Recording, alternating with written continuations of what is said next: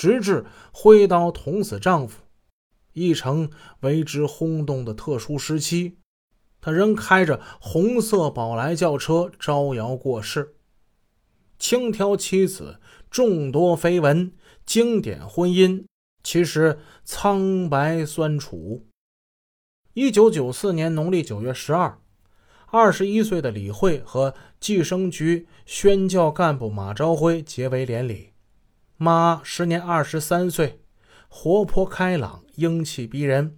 母亲是县人大副主任，父亲是审计局副局长。在很多人看来，这桩婚姻堪称是珠联璧合。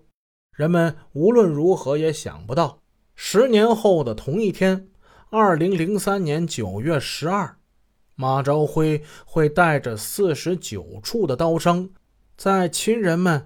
肝肠寸断的哭声之中入葬。有道是鞋子是否合适，只有自己清楚。以一城名媛自居的李慧，奢华成性，化妆品、内衣从来只在北京、西安订购。即使在案发后深陷千夫所指的境地，仍有雅兴游逛。一件五千元的大衣，说买就买。最令马朝辉无法接受的是，妻子的轻佻放荡并没有因为结婚而收敛。除了日后挥刀杀人的首席情人李文浩，还有多名绯闻男友。如此丑行，一城人津津乐道，嗤之以鼻。李慧却乐此不疲，变本加厉。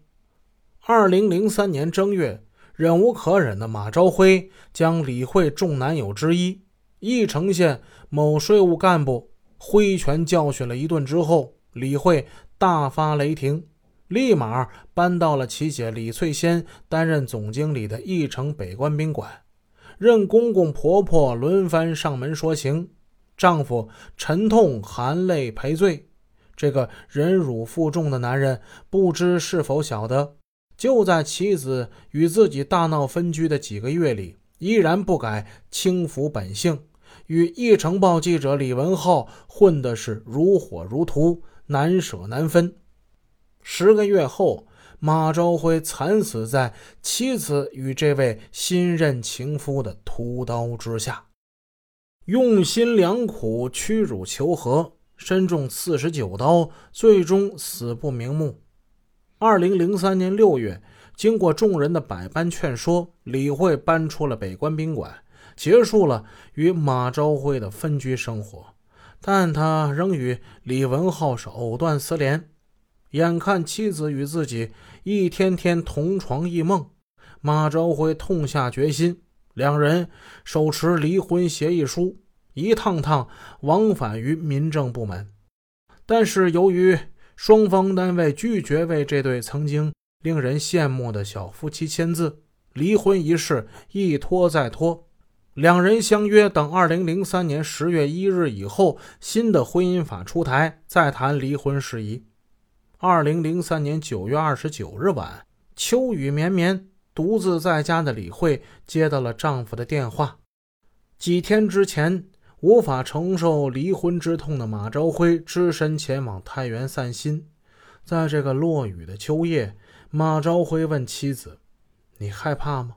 平时你那么胆小。”李慧心里一动。不一会儿，马朝辉再次打来电话，他叮嘱妻子：“下雨了，多穿衣服，小心感冒。”那一瞬间，李慧百感交集，她抱着电话痛哭失声。随后，马朝辉又给妻子发来一则短信。短信说：“看到别人恩恩爱爱，我的心很痛。过去的一切就算我的错，我们重新开始好吗？”李慧日后回忆说：“丈夫对自己的这份真情流露，令她顿感自责，内疚万分。可惜良知的复苏只是偶一闪念。”两天之后，李慧仍协同情夫制造了震惊一城的“一零二”惨案。十月二日晚上，李慧在李文浩的陪同之下，来到李文浩之嫂张永红家中吃晚饭。张永红任北关幼儿园园长，一向对李纯泰的掌上明珠北关幼儿园财务总监李慧百般巴结，为促成小叔子与李慧的婚外情立下了汗马功劳。